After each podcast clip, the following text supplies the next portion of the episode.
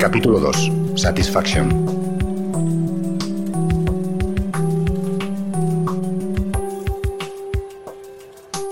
Señor Donay, su cualificación profesional, su profesión. Soy abogado y economista. Eh, empecé mi carrera profesional en banca de inversión en, en Londres y hoy actualmente soy consejero delegado de un grupo empresarial industrial. Ese que responde en el banquillo de los acusados es Javier López Madrid, consejero delegado de la constructora OHL. Está ahí porque era consejero de administración de Bankia cuando la entidad salió a bolsa, aunque la Fiscalía Anticorrupción no lo considera una de las piezas claves del caso. En realidad, son las acusaciones particulares las que lo sientan en el banquillo por un delito de estafa. Pero vamos a escuchar lo que dice López Madrid, porque, aparentemente, su argumento tiene bastante peso, unos 20 millones de euros. El grupo familiar eh, del que yo soy consejero delegado invertimos 20 millones de euros. Los hemos perdido todos. 20 millones de euros. Es decir,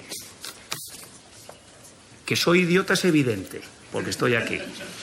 Pero soy mucho más idiota porque invierto 20 millones de euros sabiendo que las cuentas están falsas y no los vendo. Cuando tira de ironía, López Madrid trata de mostrar a la jueza Ángela Murillo el sinsentido de ser un presunto estafador y haber perdido esos 20 millones de euros tras la salida a bolsa de Bankia. Ese es el argumento de todos los acusados, que ninguno de ellos se benefició con la operación. Es decir, que pudieron hacerlo mal, porque la salida fue un fiasco, pero que en sus decisiones no hubo dolo, es decir, no hubo intención de cometer un acto prohibido, sino solo una mala gestión. Comportamientos más o menos erráticos, un contexto difícil, el de la crisis económica, pero nunca una estafa planeada. Suena convincente, pero uno de los abogados de la acusación particular tiene una posición muy distinta sobre este punto, y creo que nos puede ayudar a situarnos mejor ante esa línea de argumentos. Me gustaría preguntarle si desde el Departamento de Regulación hubo algún análisis. Se trata de Andrés Herzog. Este letrado es conocido por haber sido portavoz del partido UPyD, fundado en 2007. Herzog fue uno de los que más luchó contra la corrupción, denunciando en los tribunales casos como el de Bankia. Aunque está ya retirado de la política, ha seguido involucrado en el proceso y es quizás el abogado de las acusaciones particulares que más destacó en el juicio. Se sabía todos los documentos, los folios en los que estaba cada prueba. Sus preguntas a los consejeros de Bankia eran siempre las más punzantes. Herzog nos ayudaba a poner en cuestión el argumento que usaban acusados como López Madrid. Aquí en el procedimiento penal no se está enjuiciando eh, si hubo o no mala gestión. O la mala gestión eh, no, no es la esencia del delito. ¿vale? O sea, aquí, de hecho, yo te diría que todos asumimos que hubo mala gestión. ¿eh? Bueno, alguno esto, alguno esto me lo rebatirá, pero yo creo que difícilmente puede defenderse una buena gestión cuando tienes un agujero de 22.000 millones de euros. En un procedimiento penal, eh, lo que se está mm, enjuiciando es una cosa muy concreta, y es si hubo o no falsedad contable. ¿no? La falsedad contable está en la base del delito de estafa de inversores, que es uno de los delitos que se les acusa en la salida a bolsa. Eso es lo que se está debatiendo en este procedimiento. Si unos señores de forma consciente y deliberada, porque es un delito doloso, manipularon la contabilidad de la entidad para aparentar una situación que no era la, real. Punto. Bien, volveremos sobre eso más adelante, porque como dice Herzog, esa es la clave de todo el asunto, si los ejecutivos de Bankia manipularon o no las cuentas. Para poder discutir todo esto, tenemos que entender de dónde procedía el agujero de Bankia. Así que volvamos al pasado, a cuando la caja no era Bankia, sino Caja Madrid, cuando se bailaba al ritmo de esa música que ya hemos escuchado. Push me, and then just touch me, till I can get my satisfaction.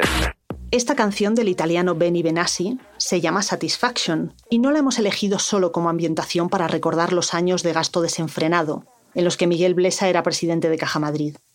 Quien eligió esta música fue realmente Caja Madrid, para uno de los anuncios en los que invitaba a la gente a acudir a sus oficinas para pedir un crédito. Era este. El dinero nos hace libres. Forma profesionales. Financia proyectos. Construye sueños. La campaña se llamaba también Satisfaction y es del año 2006. No hace falta que les recuerde el contexto. Préstamos baratos, previsiones optimistas. Te abre las puertas del mundo. Te permite tener a quien mejor gestiona el dinero. Te da una segunda luna de miel. O una tercera. Te permite tener uno. O dos. Nos hace jóvenes. Guapos. El dinero no da la felicidad pero ayuda mucho. Estamos en el momento en que se arma la bomba de Bankia. Esa bomba tenía dos cables. Por un lado, el de los créditos a la construcción, que se conceden con controles cada vez más laxos. Por otro, los sofisticados productos bancarios que se comercializan a clientes minoristas para sostener el crecimiento de la caja. Todo eso coincide, como decíamos, con la llegada de Blesa a Caja Madrid, Íñigo de Barrón, responsable de información financiera en el país, conoció bien a este peculiar banquero. Miguel Blesa era un tipo que, al que le gustaba y le importaba mucho la, la apariencia física. Era un dandy, realmente. Iba siempre muy bien vestido, con trajes caros y fue enseguida entendiendo que además de trajes caros podía tener gustos caros pero Blesa era el presidente de una caja, y ya hemos visto que éstas tenían históricamente un fin social. Eso les hacía difícil competir con un banco, sobre todo cuando España empezó a crecer como nunca. Llegó el momento del boom, el año 2002, cuando empieza realmente a, expandirse la economía como nunca lo había hecho antes, y estas cajas ven que no pueden llegar a tener eh, tanto crecimiento como tienen los bancos porque no emiten acciones en bolsa. ¿Por qué crecer? Porque cuando una entidad presta dinero a una empresa o a un particular, tiene que tener una contrapartida de capital en su balance. No puedes prestar infinito dinero sin tener un, un porcentaje de ese crédito en capital. ¿Y qué sistema encontraron para financiar su crecimiento? Fundamentalmente, dos las participaciones preferentes, que fue un producto desconocido o casi marginal hasta, hasta aquellos momentos, podían dar créditos a los promotores, créditos a los constructores, créditos a lo que se quisiera, porque tenían esa contrapartida de ese capital extraño que mucha gente no entendía lo que era, pero que era legal. Bien, es complicado explicar de manera sencilla qué eran las preferentes, porque para empezar eran instrumentos financieros muy especializados, que como dice Íñigo, se le vendían a mucha gente que no entendía lo que compraba. ¿Qué eran exactamente? Eran títulos emitidos por el banco o la caja, como unas acciones, pero sin derecho de voto de los poseedores. Esos títulos daban una remuneración variable que dependía del beneficio de las entidades. Pero, y aquí estaba la trampa, las participaciones preferentes se sabía que eran unas participaciones perpetuas, porque como tal participación nadie tenía la obligación de devolvértelo, nunca. Solo que las entidades creaban sus propios mercados internos con, que las hacían muy atractivas porque las iban vendiendo y comprando a sus clientes por unos mercados opacos, internos, no controlados por la autoridad y por lo tanto de dudosa fiabilidad.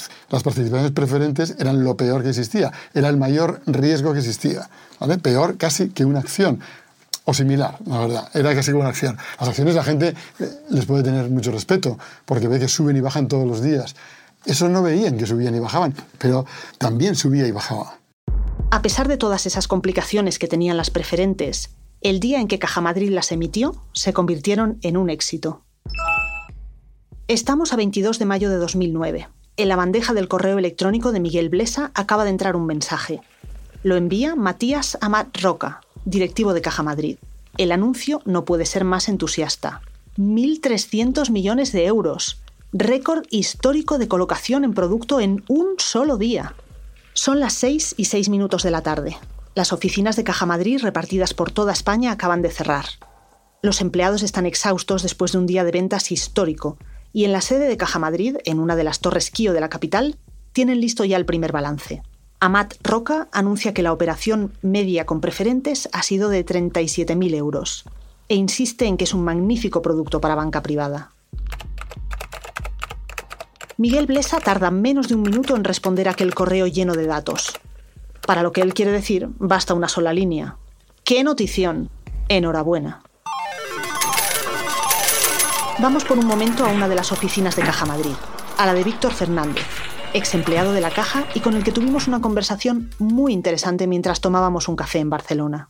A ver, es que eso se encuadraba en, lo que pasó en este país durante esa época. Mira, yo recuerdo cuando entré en, Caja Madrid, dar una hipoteca era un milagro.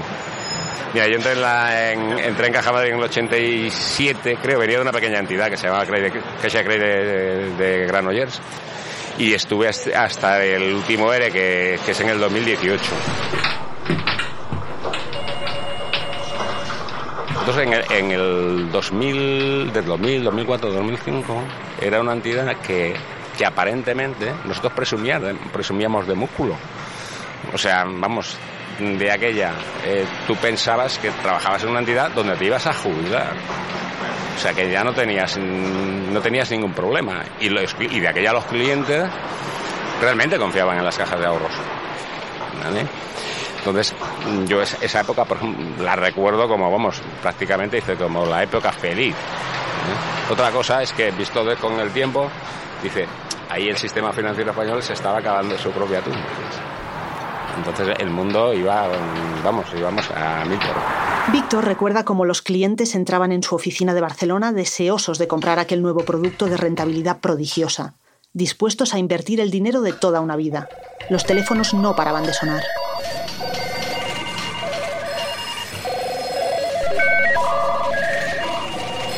Lo que es de colocárselo a gente que era todos sus ahorros, los tienes ahí.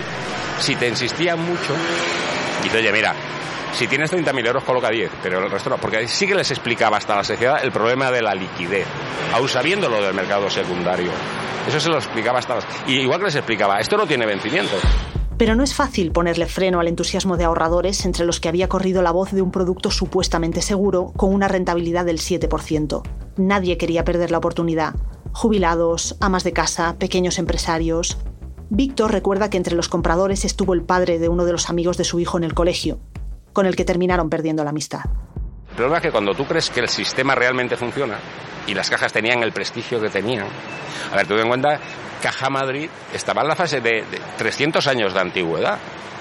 Claro, a ver, yo a un cliente le explicaba cuál era el riesgo, básicamente dice, para, para que lo entiendas y básicamente, si esta entidad hace fallido, lo pierdes todo. La respuesta era, sí, hombre, estás de coña. Si tenéis 300 años de antigüedad, tenéis, una, tenéis más solvencia que el Reino de España. El gran problema de Caja Madrid estaba aún por dar la cara, y era su enorme exposición al ladrillo. Mientras la construcción siguió creciendo, los bancos, y sobre todo las cajas de ahorros, se fueron cargando de activos tóxicos.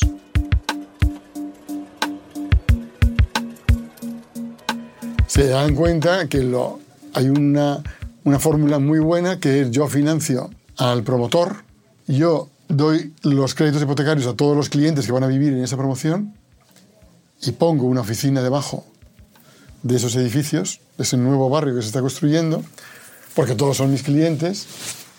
Ellos van a ir ahí a vivir, van a tener trabajo, van a pedir tarjetas de crédito, van a gastar, van a pedir créditos al consumo porque van a cambiar de coche y se van a convertir en unos clientes rentables para mí. Y es un modelo que va dando resultado. Entonces dicen, a ver, lo que estamos viendo ahora es que esto que hemos crecido a unos ritmos, pues no sé, del 5, del 6%, esto puede empezar a crecer el 10 o el 15 anual.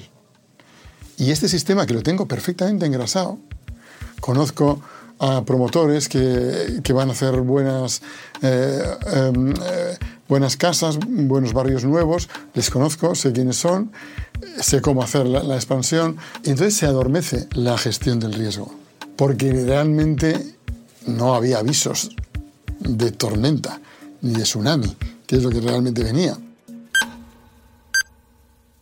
Si alguien vio venir el tsunami en Caja Madrid, no gritó. Y si gritó, nadie le escuchó. Porque, ¿qué hacían los dirigentes de Caja Madrid? Gastar. Gastar como si no hubiera un mañana. Lo curioso es que Blesa y sus directivos dejaron todos sus excesos por escrito en un montón de correos. Los correos bling bling.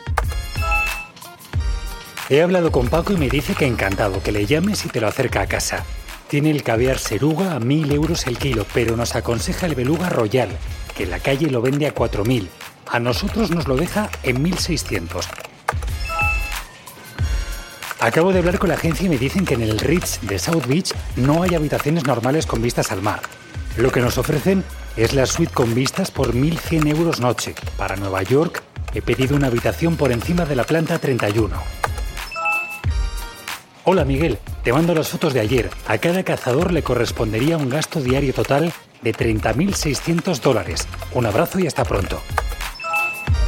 Querido Miguel, te comento la factura de tus animales y demás del safari de Tanzania. Tasas de abate, 9.563 dólares. Asistente de campo del señor Blesa, 1.203 dólares. Zimbabue, desde enero hasta abril, 10 días de caza, incluido abatimiento de un elefante de selección a 5.900 euros.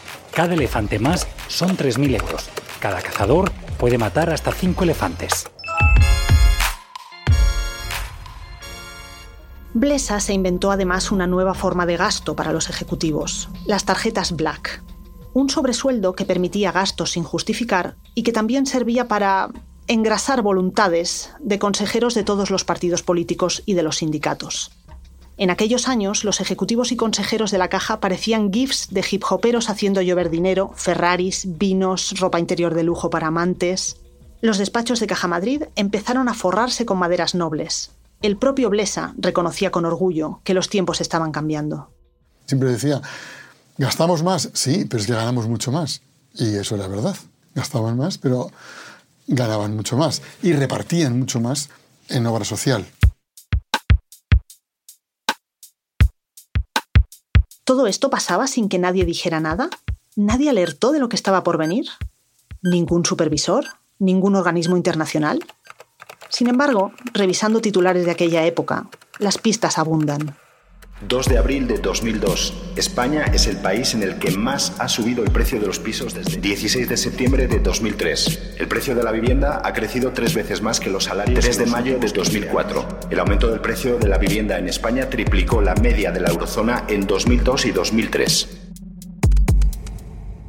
El precio del suelo subía cada mes. La gente no compraba viviendas para vivir, compraba para invertir y compraba sobre plano. Y nunca llegaba a ocuparlas, las vendía mucho antes y tenía la plusvalía y volvía a comprar más viviendas. Y así, hasta que, eh, en fin, asociaciones de, mercados de, barrio lo que hacían era comprar viviendas cercanas a, a sus mercados y ganaban mucho más dinero actuando en definitiva, como agentes inmobiliarios que como carniceros, pescateros y fruteros. Y esto se ha dado en España y ha sido y ellos se convirtieron en unos especuladores absolutos. Y tantísima gente que lo hizo. Una grandísima parte de los ciudadanos españoles se convirtieron en especuladores y ganaron mucho dinero. 15 de septiembre de 2008. Lehman Brothers is going bankrupt. For the first time in nearly 100 years, the best financial brains in the world are in pressure negotiations to resolve the fate of Lehman Brothers. Bueno, yo recuerdo la vuelta del verano de 2008, que ya había síntomas de que los mercados estaban fallando. Las primeras luces rojas se encendieron muchos meses antes, cuando cayó un banco británico, Northern Rock. Pero bueno, se dijo que era un banco hipotecario, muy agresivo, que había hecho muy mal su gestión de riesgos. Empezó a haber otros problemas, como que algunos fondos de inversión se quedaron sin liquidez entonces, vivíamos en una especie de síntomas de una crisis que todo el mundo se empeñaba en minimizar. Y siguiendo con el símil futbolístico, se podría decir que en esta Champions League de las economías mundiales, España es la que más partidos gana, la que más goles ha metido y la menos goleada. Esa es la realidad. Cuando se extiende el pánico a las hipotecas subprime y los problemas se replican en Estados Unidos, Irlanda o Islandia, los bancos de todo el mundo deben examinar sus activos, también en España. Empiezan a mm, volver a valorarse los inmuebles que tienen todos los bancos. Y entonces es cuando todo el mundo se empieza a dar cuenta de que lo que está valorado en 10 ahora empezaba a valer como mínimo 8. Pero es que solo seis meses después valía 6, valía 4. Poco después mm, valía 3 y así sin parar. Y entra el pánico de que realmente hay cosas que valen cero. ¿Estalló la bomba ese día? No, ni ese mes, ni ese año. Los directivos de Caja Madrid se dieron cuenta de que había una bomba debajo de la mesa, pero en lugar de hacerla estallar, la reprogramaron.